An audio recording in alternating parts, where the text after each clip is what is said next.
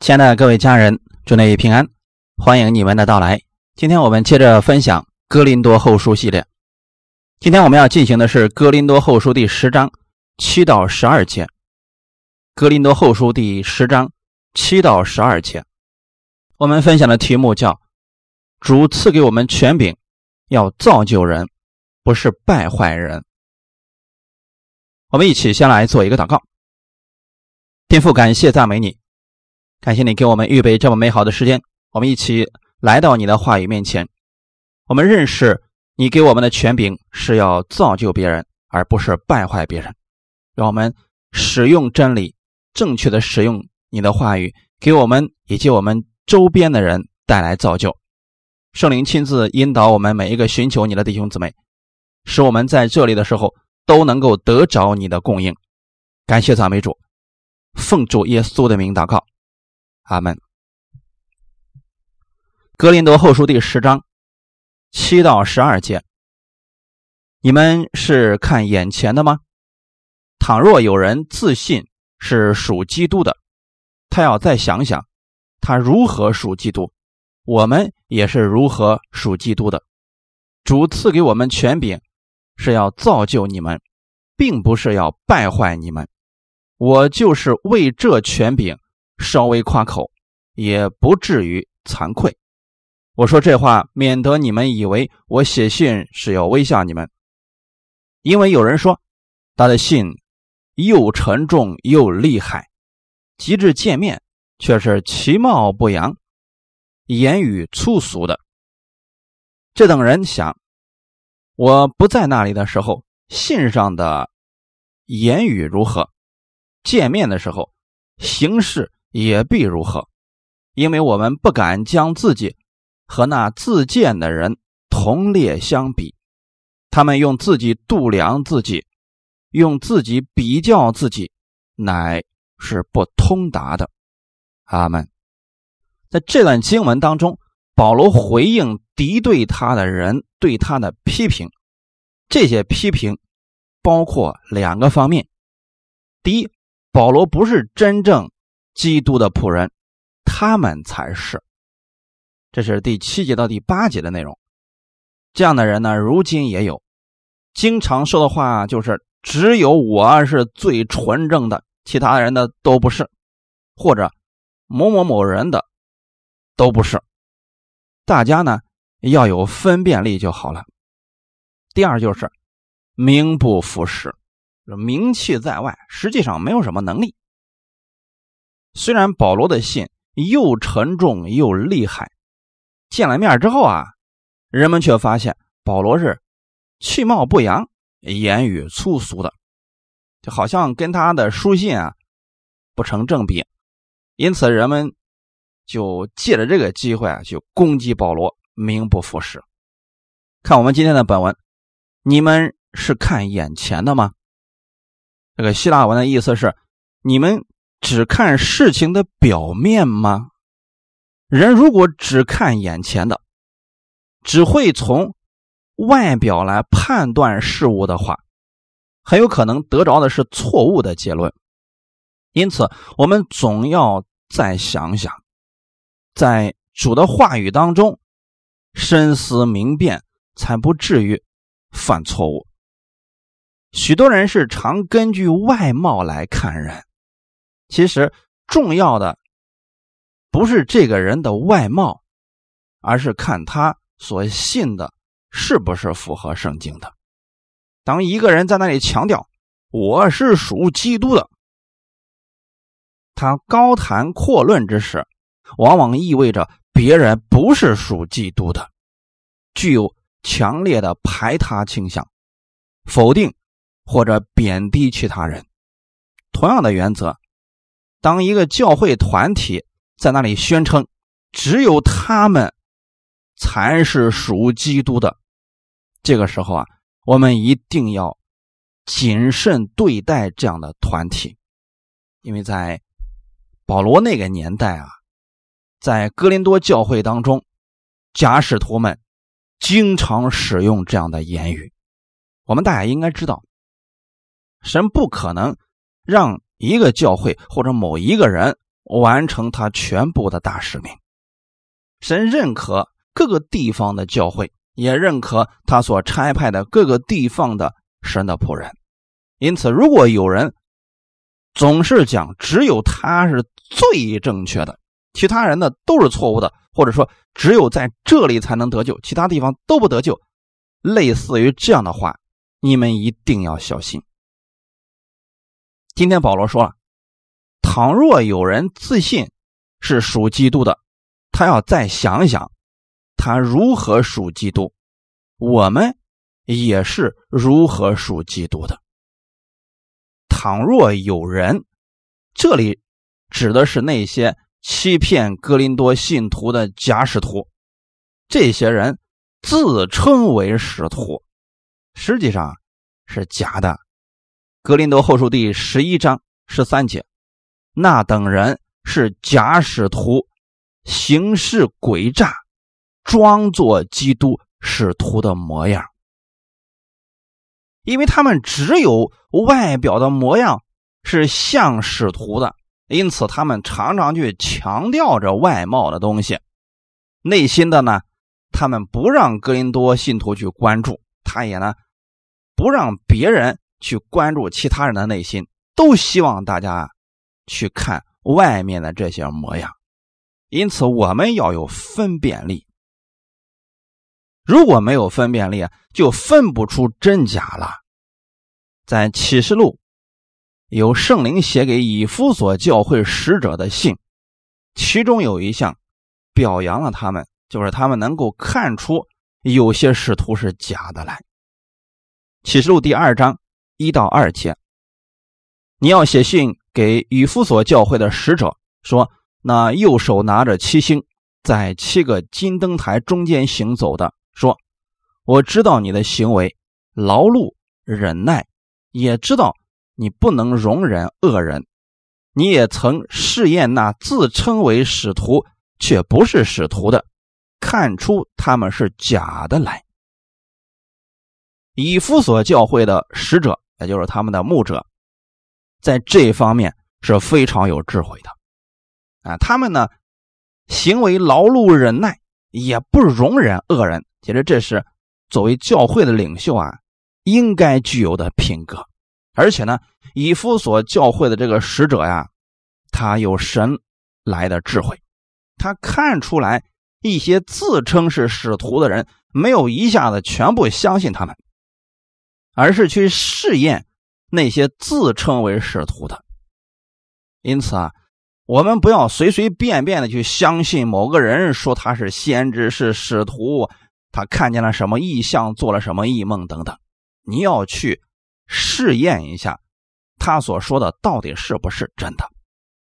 那到底如何来试验呢？很简单，跟他交流一下圣经上的一些内容。看看这些观点是不是符合圣经的？那有些人，他连圣经都篡改了，都否定圣经了。那无论他所说的这个事儿啊，有多么的准确，你都不要相信，因为假使徒他们会装作使徒的模样，还有呢，魔鬼撒旦也会装成光明的天使。因此，不要靠着外表的这些东西去判断。要用真理来分辨一切。那真正属基督的特点是什么呢？我们透过三点来分享。第一，相信神的话语。约翰福音的第一章十二到十三节：凡接待他的，就是信他名的人，他就赐他们权柄，做神的儿女。这等人不是从血气生的。不是从情欲生的，也不是从人意生的，乃是从神生的。哈利路亚！因此，所有相信耶稣的人，把耶稣接到心里边，承认耶稣是救主，相信耶稣在十字架上为他的罪流血牺牲，三天后从死里复活了，这就是相信耶稣之名的人。神就赐给他们权柄，成为了神的儿女。所有的这些相信耶稣的人，他们都有神赐给他们的权柄，成为神的儿女。这等人呢，都是从神生的，因此我们不能够兄弟相残，互相攻击，因为都是从神而来的，都是神的儿女。第二点，顺服基督的话语。如果我们今天相信了主之后，我们不顺服基督的话语，对我们的生活并不会带来什么改变和益处。那如果这个人呢，顺服基督的话语，我们是可以分辨出来的。约翰福音十五章十七到十九节，我这样吩咐你们，是要叫你们彼此相爱。世人若恨你们，你们知道恨你们以先已经恨我了。你们若属世界，世界必爱属自己的；只因你们不属世界，乃是我从世界中节选了你们，所以世界就恨你们。你发现了没有？如果有人他愿意顺服基督的话语而生活，那么所有顺服基督而生活的这些人之间，他们是彼此相爱的。因此，耶稣给了我们一个命令，就是让我们彼此相爱。大家都顺服基督的话语，那么弟兄姊妹之间就会彼此相爱。那如果有人呢，因为你是信耶稣的就恨你，那这说明了什么事情呢？可能你们不是一个家里边的。世人若恨你们，你们知道恨你们以先已经恨我了。原因是什么呢？他不愿意顺服基督的话语，或者说他就没有相信耶稣，那他完全是以自我为中心。在这种情况之下呢，就会上了魔鬼的当，彼此相恨。因此，我们要看出来属基督的特点，他的特点是彼此相爱，而不是看这个人口里边夸夸其谈的是什么。看他活出来的、结出来的果子，是不是爱的果子？如果一个人嘴里边说他是信耶稣的，其实处处的去挑别人的毛病，定罪这个牧师，定罪那个人，然后打击这个教会，就好像全世界只有他是最正宗的。那这样的人，我们要小心了，可能他才是问题最大的那一个。所以呢，他四处恨别人。十九节说：“你们若属世界，世界必爱属自己的。”那就是这就分辨出来两拨人，一个是属基督的，一个是属世界的，各有各的相属。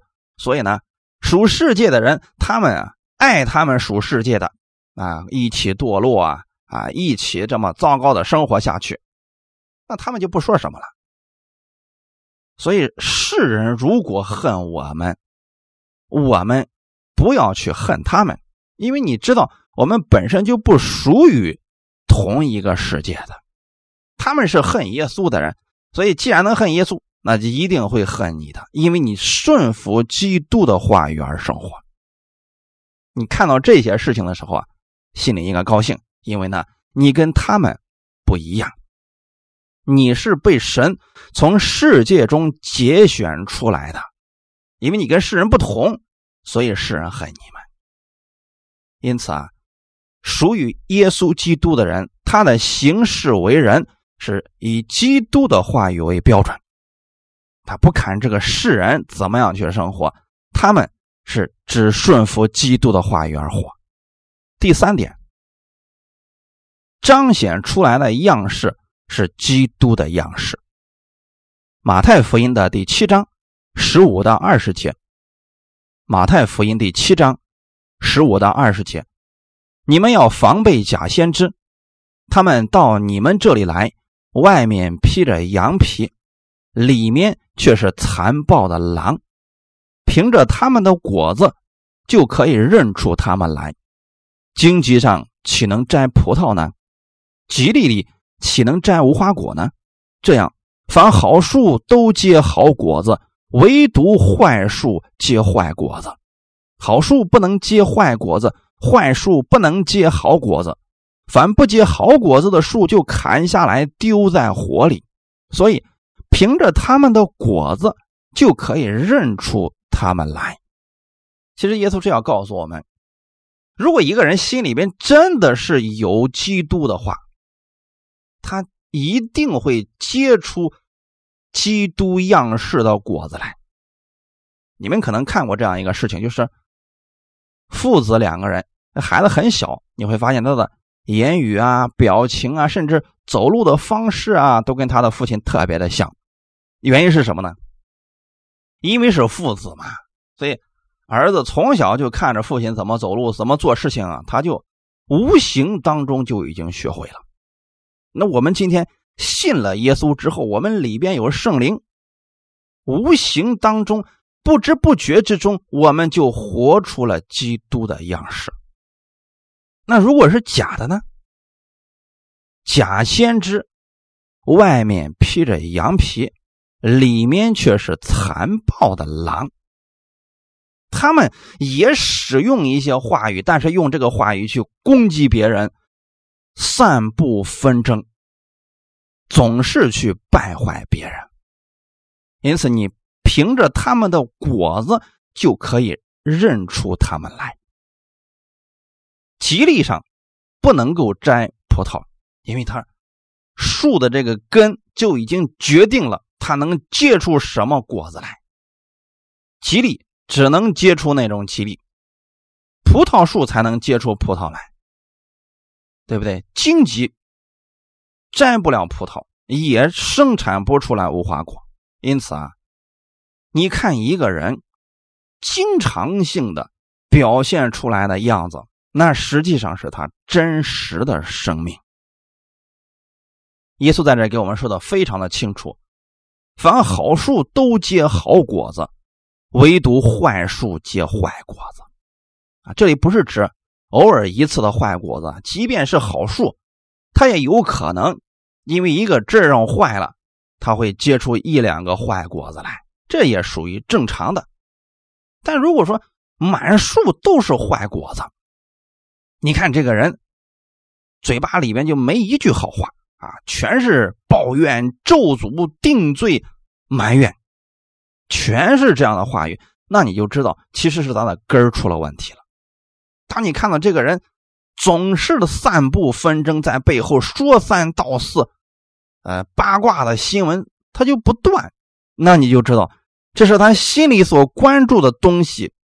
是这个，所以才结出这样的果子来。好树不能结坏果子，他指的是啊，一个好树，你让它全部都结出坏果子，这是不可能的事情。真正属耶稣的呢，他也有可能被过犯所胜，但是他不会一直都做坏事一直都在跌倒当中，一直都在犯罪当中，这是不可能的。那反过来来讲呢？坏树不能结好果子，那意思就是，它里边的生命就决定了它外面的行为，不可能一直都是好的。它里边是残暴的狼，虽然它外面披着羊皮，但是迟早有一天它是会露出它的问题来的。那些装的都是暂时的，因此耶稣告诉我们。不结好果子的树就砍下来丢在火里，这指的是那些假先知啊。他们可能一开始的时候还装模作样的啊，说自己是信耶稣的，说自己是为了捍卫真理啊，说的挺好的。到后期呢，拉帮结派、分门结党，就是为了抬高自己、贬低别人。那这样的人是很可惜的，他是会被砍下来丢在火里，这是主亲自要做的事情。因此，耶稣给我们一个判别、分辨的方法，凭着他们的果子就可以认出他们的生命是什么样子来。我们现在在在这里所说的，不是偶尔一次的这个果子，是一直以来的果子。如果说啊，两三年了、四五年了，这个人性格品德一直都很糟糕，那就说明可能真的他还没有接受。耶稣基督，嘴上只是说说而已因此，我们是可以反着来看的，看他们的果子，就可以认出他们的生命来。因此，保罗在这说：如果有人说他是属基督的，要再想想。意思是，任何自称是属基督的人，都应该从上面这三点来省察自己，是不是真的属基督的。真信假信，这个人心里自己是非常清楚的。但我们作为旁观者来讲，要有智慧，不能什么话都信。有人自称是使徒，很多人说：“那你给我祷告一下，看看呃，神给你有什么话给我说的没有？”有人自称是先知，我们就把自己的事情全部告诉他说：“你给我祷告一下，看神呃怎么样教导我这件事情。”那如果他是个假的呢？给你指的道路就是错的，就可能把你带入到网罗之中。因此，保罗在这儿啊，其实是想提醒我们，不要什么人的话都相信。哥林多人在这点上就是跌倒了嘛，他们是什么话都信，假使徒的话也相信了。毕竟啊，人家可能外貌长得好，哎，说话也比较委婉客气。哥林多人。喜欢这样的，他是如何属基督，我们也是如何属基督的。保罗的意思是说，如果他们说他们自己是属基督的，那他一定能接纳我们呀。因为什么呢？他是属基督的，我们也是属基督的呀。为什么就不能相互接纳呢？因此，其中有一个一定不是属基督的。因为在主里边，我们相信了耶稣，都是弟兄姊妹，应该是互相接纳的。而事实是，那一帮人不仅不接纳保罗，而且把保罗当仇敌一样攻击他，这是值得我们思考的。因为目前这个时代当中，有很多人也自称是属基督的。捍卫真理，拿着这个圣经到处定罪别人。他说他是属基督的呀，那我们也知道我们是属基督的，那为什么就不能够彼此接纳呢？这就说明其中有一方肯定是假的。哥林多后书十章第八节说：“主赐给我们权柄，是要造就你们，并不是要败坏你们。我就是为这权柄。”稍微夸口，也不至于惭愧。按人的观念来讲，权柄是用来辖管别人的。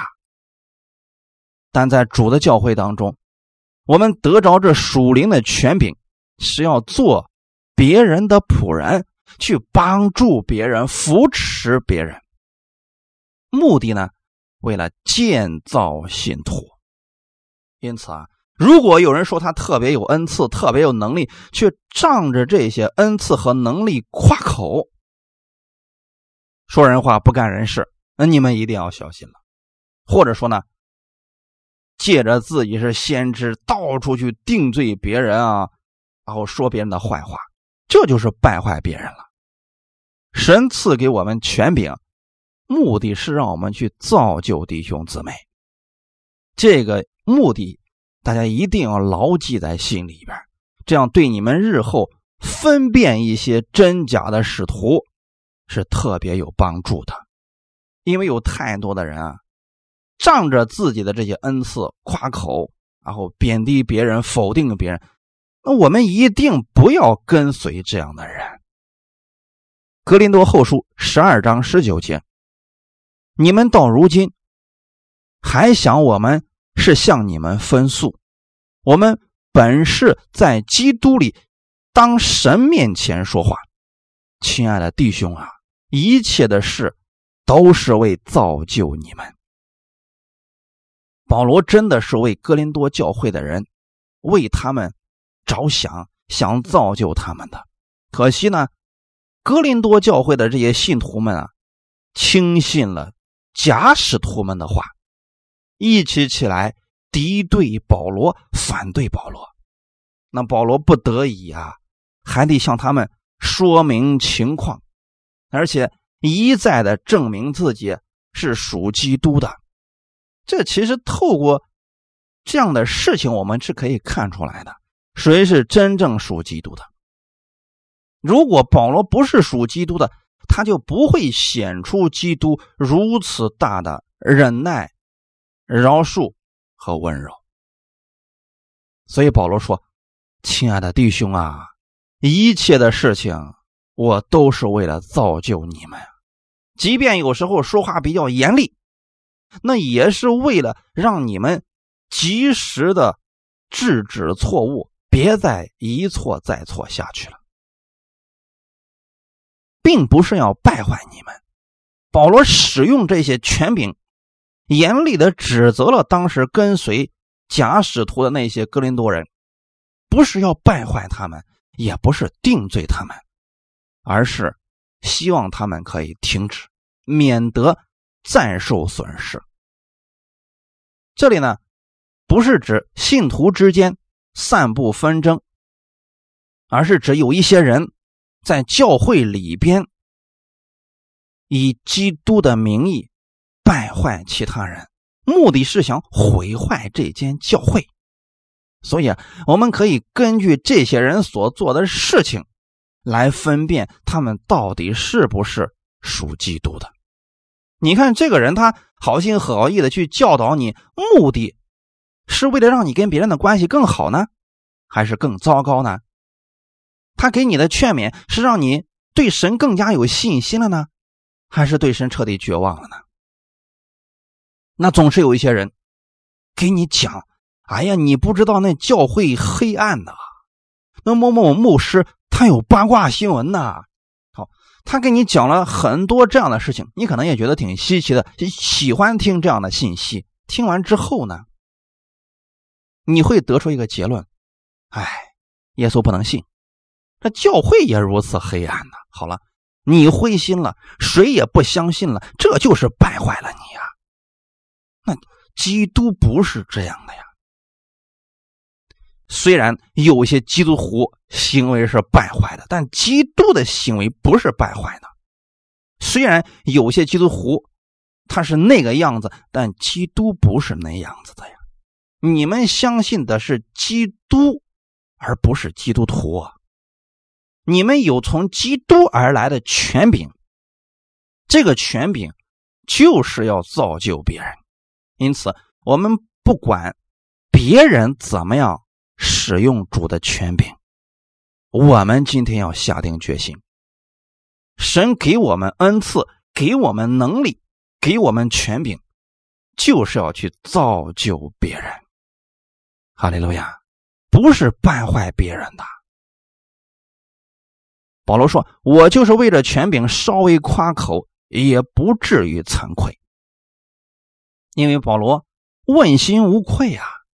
他即便指责格林多人，他也不是要打击他们、定罪他们。但是呢，假使徒们定罪指责保罗，目的就是要拆散这间教会，这动机不纯啊。”目的性很明确呀，《格林多后书》第十章第九节，我说这话，免得你们以为我写信是要威吓你们。这威吓的意思是，这个世界上有权有位的人，通常就喜欢用吓唬别人的方法。再这样做，我给你点颜色看看。有权有位的人。常常使用他的权柄吓唬别人，但是呢，在教会当中，这却是一项禁忌。为什么呢？教会当中跟社会当中是完全相反的。社会上权位越高，他是权力越大，他越不愿意干事情，他是让下面的人去干事情。而教会当中却不一样，愿意为首的。要像仆人一样去服侍大家，因此在教会当中啊，用这个吓唬信徒的方式啊，这不是神所喜悦的。这会引起弟兄姊妹的反感。我相信有一些人可能去过一些地方，也听过台上有些人就这么讲啊。你们这些悖逆的人，你们这些败坏的人啊！我看你们就不像是得救的人，你都信耶稣了啊！你看看你们的行为好吗？那如果说一个小时他都在讲这样的话语，下回你还愿意来吗？是不是弟兄姊妹？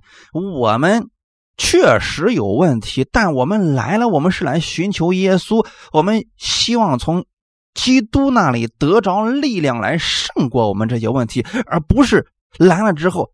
透过台上的人再次指出我们的问题，定罪我们，打击我们，这只会让我们觉得我们更败坏，对不对？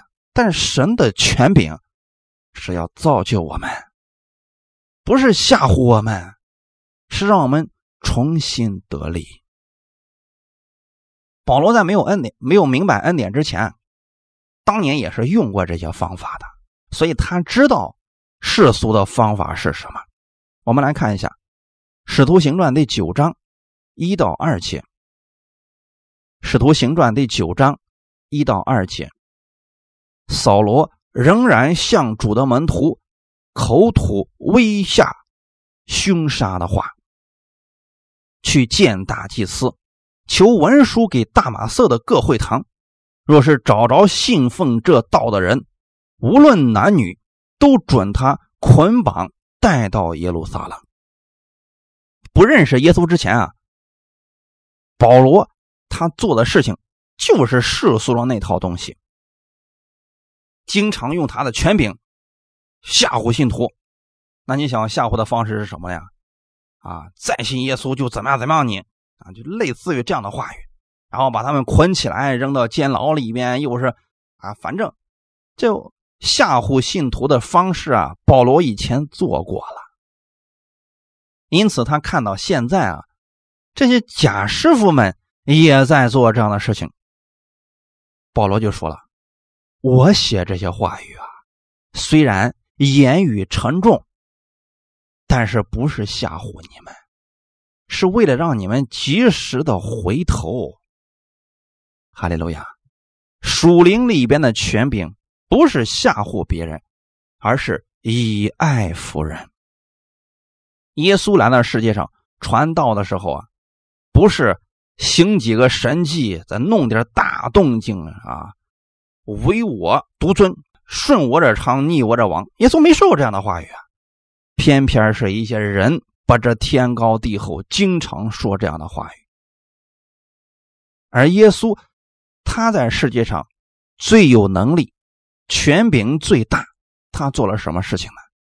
他成为了众人的仆人，去服侍我们，为门徒们洗脚，用他的爱挽救了无数的生命。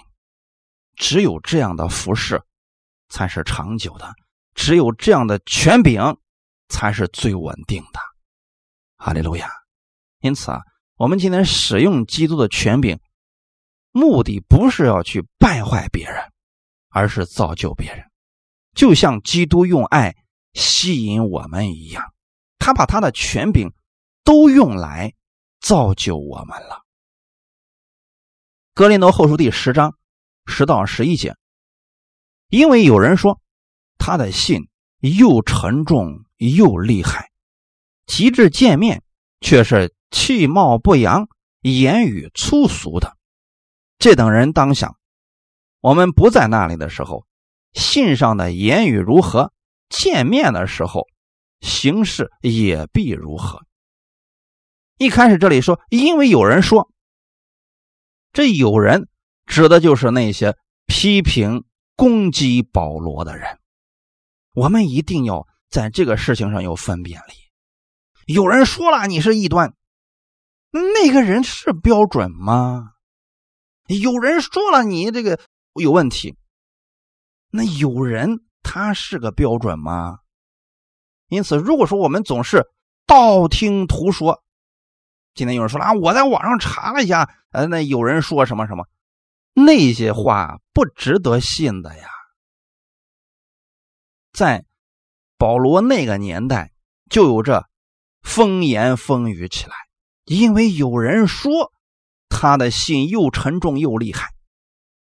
结果这些人在后面煽风点火，拉帮结派，目的就是要拆毁这群格林多的信徒啊。因此，我给大家一个建议啊，只要不是有人说的圣经上说、经上记着说这样的话，你就别把它放在心上。某某某人说的，他说的，你就当个笑话听听就行了，别当做标准，好吗？所以啊，这里指的是保罗的书信的内容和信中所说的话语，相当的有分量，沉重。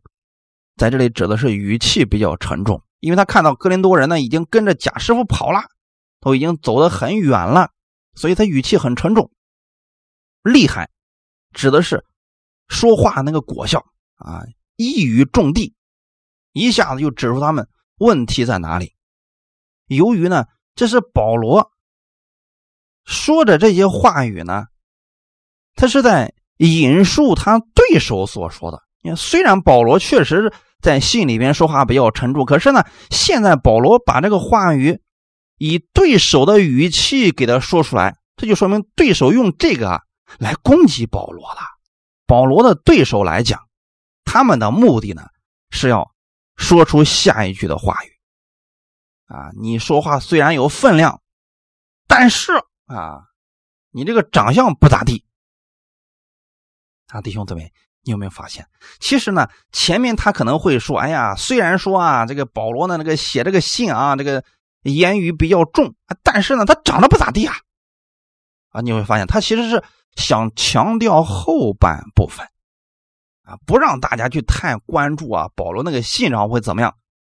他这样说的目的是说啊，保罗呀，名不符实，极致见面，也就说明啊，保罗去哥林多教会的时候啊，那些假师傅们也在下面，他看到了保罗，所以他就说：“哎呀，看那个人写的信啊，还有几分含量。”没想到见了面之后啊，其貌不扬啊，哎，这人真不行啊，言语粗俗。所以说，这里指的是这些假使徒们啊，特别在意这些外表的东西，他们特别在意可能保罗的外表、身材、谈吐、风度等等，哎，这些都不上档次。因为当时啊，哥林多那个地区的人深受着希腊文化的影响，希腊人是相当重视演讲时候的风采以及用词的。那我也相信很多人呢，他也是在听到的时候，他就说：“嗯，哎呀，这个牧师啊，这个讲这个道吧，怎么说呢？怎么就不分个一二三呢？啊，这个这个。”用词怎么这么浅薄呢？不能用点华丽的词藻吗？啊，他实际上他他的目的啊是想满足一下他那里边那个饥渴的那个那个心，他不是为了寻求真理啊。如果是为了寻求真理的话，你不在乎外表那些东西啊。就像当初的时候啊，耶稣就问门徒们：“你们去旷野是为了寻找什么？”去看那个风吹动的芦苇吗？你们是去看穿细麻布衣服的人吗？你知道穿那细麻衣服的人是是在皇宫里边啊？那你们去旷野到底去寻求什么呢？当然了，有一些人真的是为了寻求真理的，那有一些人就是为了看热闹的呀。因此，那看热闹的他就看这个表面的东西了。这些假使徒们特别在意这些外表的东西，这就叫怎么样？总是想在鸡蛋里边挑出骨头来。即便你这篇讲道里边确实给大家带来了很多的帮助，但他他会说什么呢？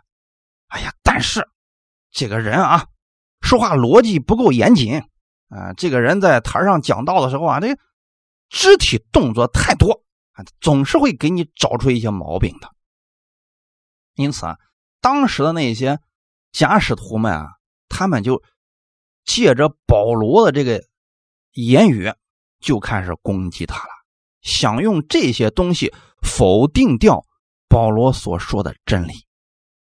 今天这个时代，这个问题更严重了，有人把这个时代称为是看脸的时代，因为大家都想露脸嘛，各种平台也不断的出现，大家露脸的机会也特别多。有些人就认为啊，只要这个人有名气，长得好看，说话就有分量。谁告诉你这是一个法则呢？其实这都是世俗的观点。那有人说了啊，某某某明星，人家说了一句什么什么，他说一句话，你何必当做真理去守呢？他又不是耶稣。保罗说出这些话的目的。是引导哥林多信徒不要凭着外貌认人。虽然那些假使徒们长得漂亮，说话好听，用词比较顺耳，但是他不是真理啊，他会把你带偏的。要衡量他这个话可信不可信，就是看他是不是符合真理、符合圣经。如果都不符合圣经，那说的再好听，我们不要去相信他。保罗的书信写的话语很沉重，言语可能很犀利。没想到见面之后呢，跟他的表现不一样啊！这个人啊，好像不怎么啊不修边幅吧？啊，甚至呢，说话可能还有点粗俗。大家能理解什么叫粗俗吧？啊，就可能说这个急了之后啊，哪能蹦高，能够啊说一两个脏字啊什么的？这是我们的猜测啊。大家呢知道什么是粗俗就行了啊。所以说啊，他们觉得，哎呀，你看你这个人啊，这个这个怎么就没有点文化修养呢？他们是在这个问题上去攻击保罗。弟兄姊妹，在哥林多人面前，他们说保罗其貌不扬，没什么能力。但其实保罗只是不愿意使用这些属灵的权柄，他要真去攻击。那些假使徒不是没有证据的。我们上次给大家分享过，如果保罗当着格林多人的面去攻击那些假使徒，可能最后啊，格林多人谁都不相信了，这会让他们都跌倒的。保罗之所以没有这么做，就是想造就格林多人，一直给他们机会悔改。我们看最后一节经文，十二节。格林多后书第十章十二节，因为我们不甘将自己和那些自荐的人同列相比，他们用自己度量自己，用自己比较自己，乃是不通达的。这里所说的“不敢”，实际上是一种讽刺的手法，意思是不屑，没有必要。保罗啊，说我其实压根儿。就不想跟那些人比较，所以啊，你们也别把我跟那些人放在一起做比较，因为完全没有必要。哈利路亚！我们今天很多人啊，总是喜欢拿牧师与牧师之间相互比较，其实有什么可比较的呀？恩赐都不一样，职分都不同，你比较什么呀？你的身体上手和脚哪个好看？完全没有必要去比较的，他们都是。独一无二的存在都是最重要的，阿门。那如果是假的呢？一个假手和一个真手在你的身上，那有可比性吗？完全也没有比的可，没有比较的可可行性了。因为它假的就是假的，它也没有用啊，它不是你身上的一部分，比较啥呀？保罗用的是这样的一种讽刺的手法，意思是别拿我和那些人去相比较。啊，因为啊，根本就不在一个频道上，不是一个层次的。那些自荐的人，指的是那些假师傅，他们拿着明目的推荐信，自称是使徒。保罗说：“我不做这样的事情，我是不是使徒？你们心里非常清楚。这教会本身就是我慢慢一步一步建立起来的。我对你们的心如何，你们难道不清楚吗？还要在我的身上。”要一个明目的推荐信吗？我们不需要推荐信，因为你们就是我的荐信。阿门。反而是那些拿着这些资格的、拿着推荐信的假师傅们，从耶路撒冷到周边的那些地区，拿着这些推荐信，到处招摇撞骗，推销他们那些虚假的道理。你说这样的人怎么跟保罗能够相提并论呢？因此啊，在教会当中，不要看这个人，他过去做过多少。轰轰烈烈的事情，他跟你说的这些，你听听就可以了。你要看他所分享的里面有多少是真理，多少是符合圣经的。别听他说过去行过多少神迹，医治过多少人啊，去过多少地方，拿给你拿出一拉一大摞的证书来。别看这些东西，这东西有可能是假的。你跟他分享，看他的里边有没有在高举耶稣基督。你听了他的分享之后，是觉得这个人好厉害呢，还是觉得哇，耶稣真的太棒了？你听了他的分享之后，是让你更愿意去亲近耶稣了呢，还是让你更愿意去接近这个人了呢？这就很明显的就出来了嘛，弟兄姊妹。如果是属基督的，他会去高举基督，把人带向基督；如果他有其他的目的，那就会。把人带向他，让人都听他的。假师傅们就做这样的事情啊。所以保罗的意思是，不要把我和他们同列相比，相提并论。当今信仰的危机，就是有些人特别愿意表现自己，想出名，无所不用其极。有些人自称是先知、使徒，实际上。圣经都没读过一遍，真理都没知道多少，就开始招摇撞骗。那还有一些人呢，自称是在临的基督，这就更过分了啊！令人遗憾的是，竟然总是有一些人去追随这些人，对这些人崇敬有加，死心塌地的跟从他们。那你就发现了，一般跟随这样的。假师傅的人都是平时不怎么爱读圣经的人，他们没有分辨力，所以呢，特别容易被他们那些虚假的外貌，被他们手里拿的那些吸引人的东西给骗走了。因此，我为什么总是强调大家一定要回归圣经？为什么总是鼓励大家每天要读一点圣经？哪怕拿出半个小时的时间，每天顺序往下读，读一点，把神的话语装在心里边假的来了，你就能够有分辨力了。否则，一个人讲一个样，你到底能分出来谁的是正确的呢？只有圣经是不变的，那是我们信仰的标准啊！各位亲爱的家人们，这个事情上没有捷径。可问题是，今天有很多人。不喜欢在这个事情上踏踏实实的走，总想走捷径。那你给我祷告一下，看看神给你说过什么话没有？我们经常鼓励大家的是去读圣经，顺序的听到。他说：“我说不行不行不行，我没那个时间去做这个事情。我就想知道这件事情神到底该怎么样让我做。你祷告出来，我我就做就行了。”我们是很害怕给这样的人出主意的，因为他没有分辨力。你即便给他了。他会尝试着去做，如果你给他的方法不管用，他会找另外的人。所以一般来说，受骗呢也经常就是这些人。这就是说，他们很容易啊就中了那些假使徒们的网络。那为什么呢？他们没有圣经的这些话语啊存在心里边。主给我们权柄就是要造就人，但在这件事情上，在真理的。扎根的这件事情上没有捷径，大家一定要记得，就像小孩子长大一样，他有什么捷径呢？你用什么方法让他一年之内能够长到两米高呢？没有方法。阿门。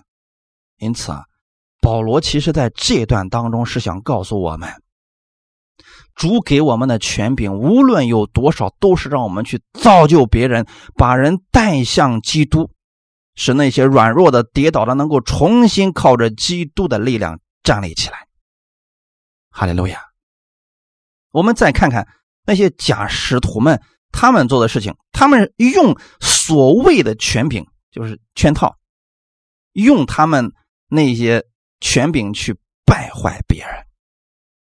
这与当时在格林多教会那些使徒们做的事情是一样的，分门结党，制造纷争，让弟兄姊妹之间互相猜忌。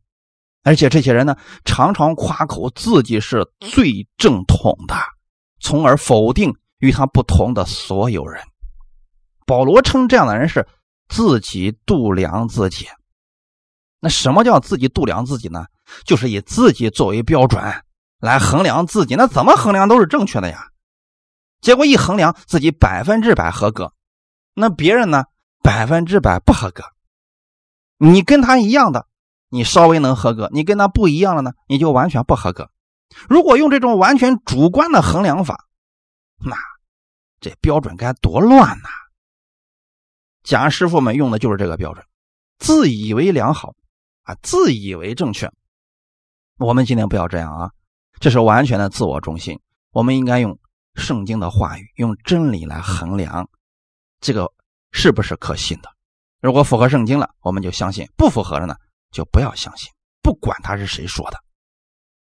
最后，我们看一段经文，《哥罗西书》第二章六到九节：你们既然接受了主基督耶稣，就当遵他而行，在他里面生根建造，信心坚固，正如你们所领的教训，感谢的心也更增长了。你们要谨慎。恐怕有人用他的理学和虚空的妄言，不照着基督，乃照人间的遗传和世上的小学，就把你们掳去。因为神本性一切的丰盛，都有形有体的居住在基督里面。阿门。这段经文希望大家呢常常能够去默想，并且把它记在心里边。我们既然相信耶稣了，应当按照基督的话去行，而不是某个人的话去行。如果这个人所说的跟圣经不符合，一定不要信他的话语。我们要在基督里边生根建造，信心坚固。在这里边建造的所领受的教训，就会让你常常感谢神。而且呢，要谨慎，谨慎什么呢？恐怕有人用他的理学，什么是理学？有道理的东西，你听起来特别有道理，但它不符合真理，不符合圣经，虚空的妄言。那意思是什么呢？编造出来的东西啊，有很多人编造见证，有很多人编造异象异梦，这就是虚空的妄言嘛。不照着基督，他们心里面没有基督，所以他会乱说一气，他也不在乎。呃，神会怎么样？乃是照着人间的遗传，根本就没有真理做依据，所以呢，就是啊，谁谁谁说过什么话语，谁谁谁说过什么话语，经常会用这样的引用和世上的小学，意思什么呢？律法的东西啊，结果啊，这么低级的东西。竟然把一些人都给掳去了，那就说明这些人完全就没有扎根在基督里边，没有生根建造，信心不坚固，没有领受从基督而来的教训，才会被人掳去嘛。我们要谨慎。那怎么样才能避免这些事情发生呢？接受了耶稣之后，要遵他的话语而行。你没有必要去相信那些人的理学妄言。为什么呢？因为你所需要的一切都在基督里。第九节，因为神本性一切的丰盛都有形有体的居住在基督里面。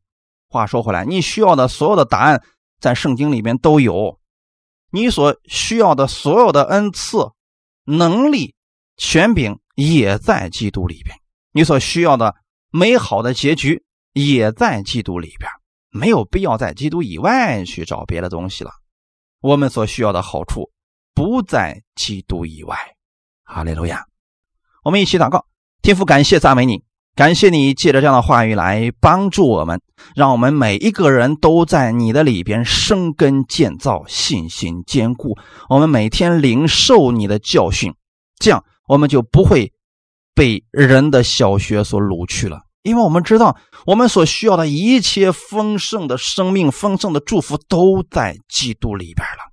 你赐给我们权柄，是让我们在你里边生根建造之后，用这权柄去造就其他人，去帮助其他人，而不是败坏人。主啊，请你把这样的信心、把这样的分辨力放在我们弟兄姊妹的心里边，让我们带着基督的权柄，每一天。在生活当中经历你的美好，同时我们要把这福音带给我们身边的人。福音就是好消息。我希望我们弟兄姊妹给周围的人所带去的总是好消息，造就人的消息，使那些软弱的可以站立起来，使那些跌倒的可以重新得力。因为基督你是这样爱我们，你是这样来扶持我们的。感谢赞美你，把这样的力量加给所有听到的弟兄姊妹。奉主耶稣的名祷告，阿门。